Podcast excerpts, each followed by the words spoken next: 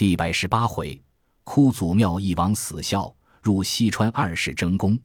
却说后主在成都，闻邓艾娶了绵竹，诸葛瞻父子已亡，大惊，急召文武商议。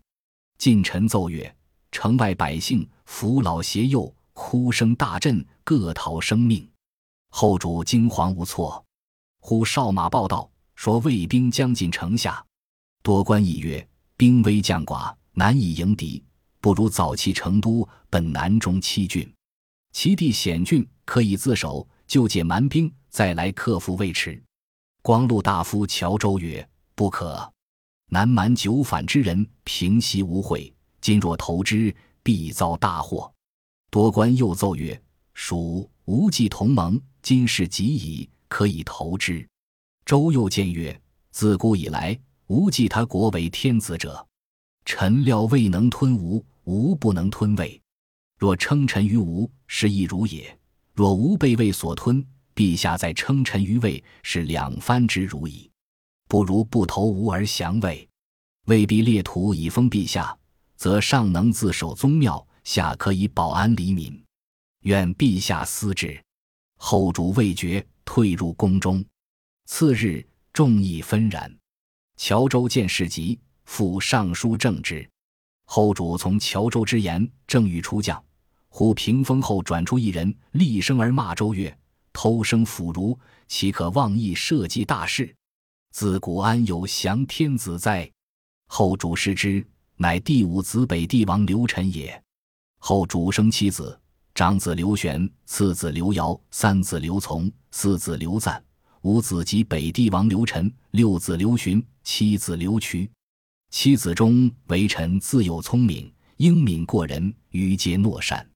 后主谓臣曰：“今大臣皆已当降，汝独仗血气之勇，欲令满城流血耶？”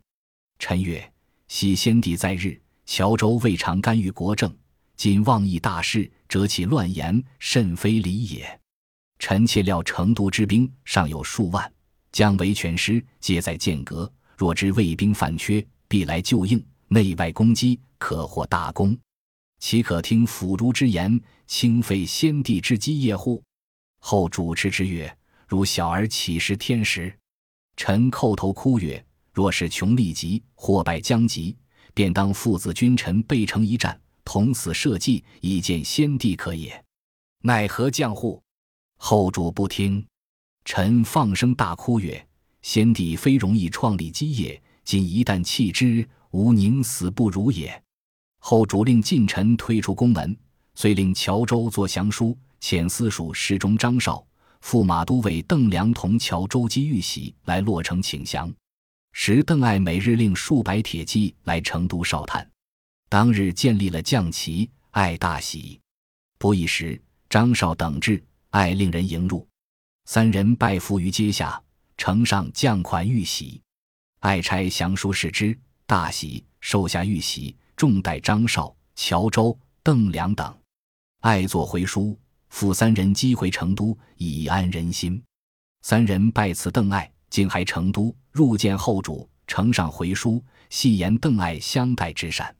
后主拆封视之，大喜，即遣太仆蒋显机敕令姜维早降，遣尚书郎李虎、宋文部与爱，共户二十八万，男女九十四万。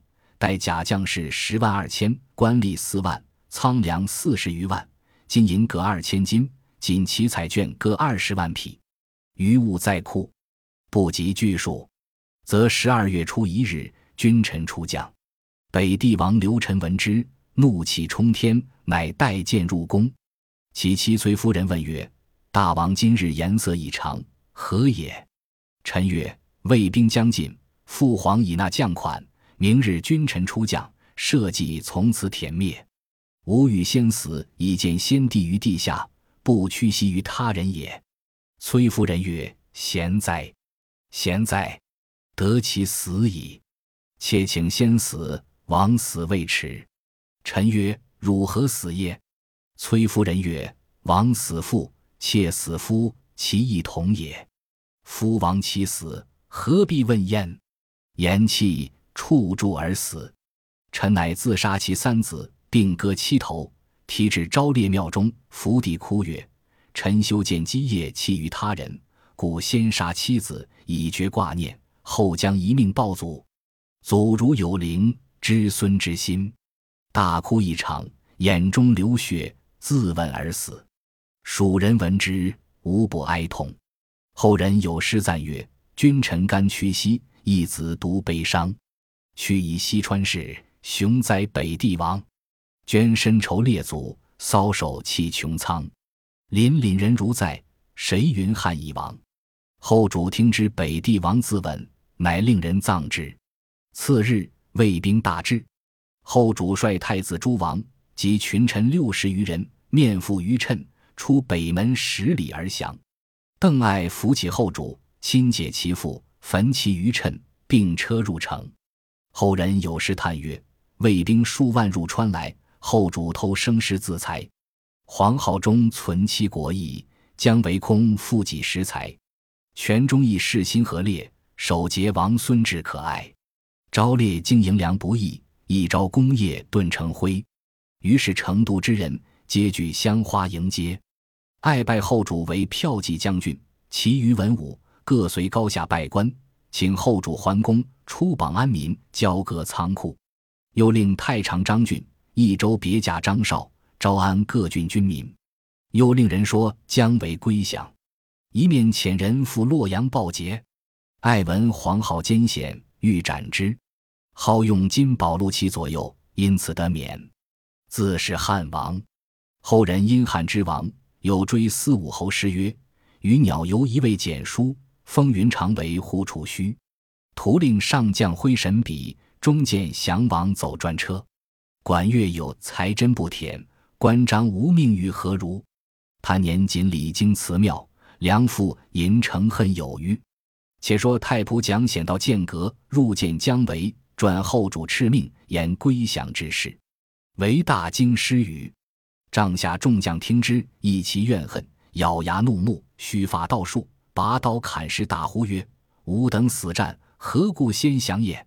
号哭之声闻数十里，唯见人心思汉。乃以善言抚之曰：“众将勿忧，吾有一计可复汉室。”众皆求问。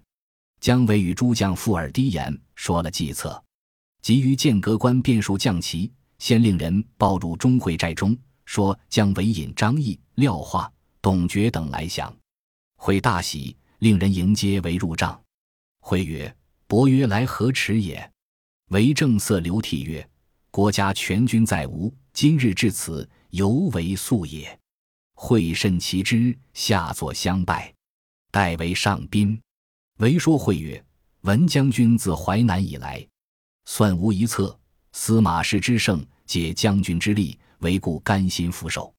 如邓氏载，当与决一死战，安肯降之乎？”会遂舍简为士，与韦结为兄弟，情爱甚密，仍令赵就领兵。韦暗喜。遂令蒋显回成都去了。却说邓艾封师转为益州刺史，千弘、王启等各领州郡，又于绵竹筑台以彰战功，大会蜀中诸官饮宴。艾酒至半酣，乃指众官曰：“汝等幸遇我，故有今日耳。若与他将，必皆殄灭矣。”多官起身拜谢。忽蒋显至，说姜维自降中镇西了。爱因此痛恨钟会，遂修书令人击赴洛阳，致敬公司马昭。昭得书视之，书曰：“臣爱妾卫兵有先生而后使者，今因平蜀之事已成吴，此席卷之时也。然大举之后，将士疲劳，不可便用，宜刘陇右兵二万，蜀兵二万，主言兴也，并造舟船，预备顺流之计，然后发使告以利害。”无可不争而定也。今宜后代刘禅以至孙休，若变宋禅来京，无人必疑，则于相化之心不劝。且全留之于蜀，须来年冬月抵京。今即可封禅为扶风王，赐以资财，供其左右，爵其子为公侯，以显归命之宠，则无人畏威怀德，望风而从矣。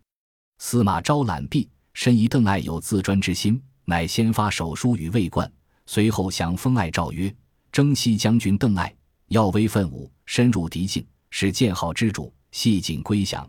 兵不逾时，战不终日，云彻席卷，荡定巴蜀。虽白起破强楚，韩信克晋赵，不足比勋也。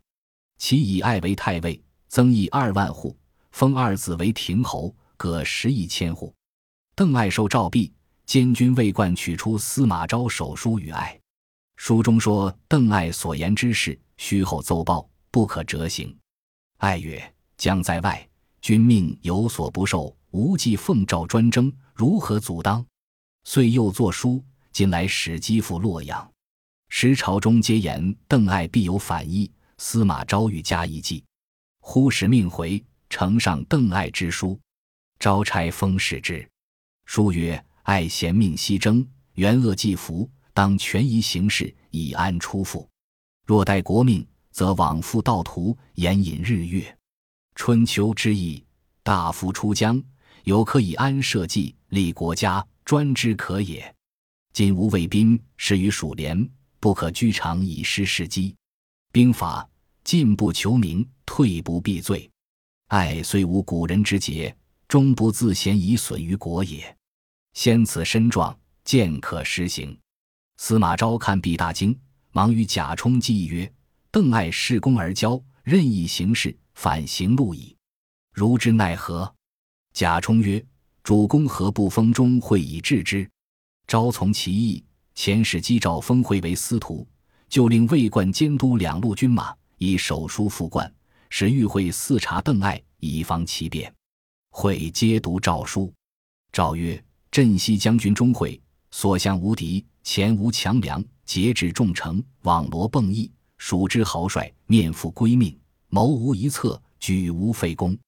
其以会为司徒，晋封县侯，增邑万户，封子二人亭侯，一各千户。钟会既受封，即请姜维计议曰：“邓艾公在吾之上，又封太尉之职。今司马公疑爱有反制，故令魏冠为监军，召吾治之。”伯曰：“有何高见？”为曰：“余闻邓艾出身微贱，又为农家养犊，今侥幸自阴平邪径，攀木悬崖，成此大功，非出良谋，实赖国家鸿福耳。若非将军与为相居于剑阁，艾安能成此功业？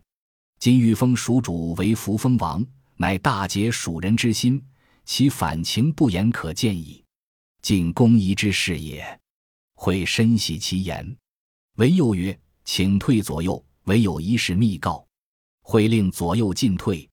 韦秀中取一图谕会曰：“昔日武侯出草庐时，以此图献先帝。且曰：益州之地，沃野千里，民因国富，可为霸业。先帝因此遂创成都。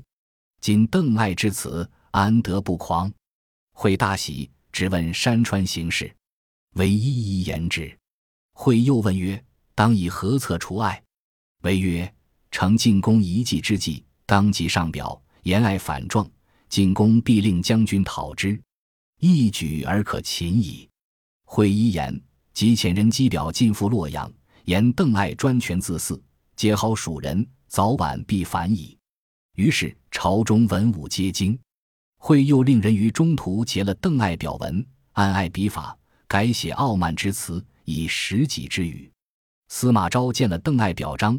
大怒，即遣人到钟会军前，令会收爱。又遣贾充引三万兵入斜谷，昭乃同魏主曹奂御驾亲征。西曹院少替谏曰：“钟会之兵多爱六倍，当令会收爱足矣，何必民工自行也？”昭笑曰：“汝忘了旧日之言也。汝曾到会后必反，吾今此行，非为爱，实为惠耳。”替笑曰。某恐明公忘之，故以相问。今既有此意，切宜密之，不可泄露。昭然其言，遂提大兵启程。使贾充以疑中会有变，密告司马昭。昭曰：“如前汝亦以汝耶？吾到长安，自有明白。早有细作报之中会，说昭已至长安。会慌，请姜维商议收爱之策。正是。”才看西蜀收降将，又见长安动大兵，不知姜维以何策破艾？且看下文分解。本集播放完毕，感谢您的收听，喜欢请订阅加关注，主页有更多精彩内容。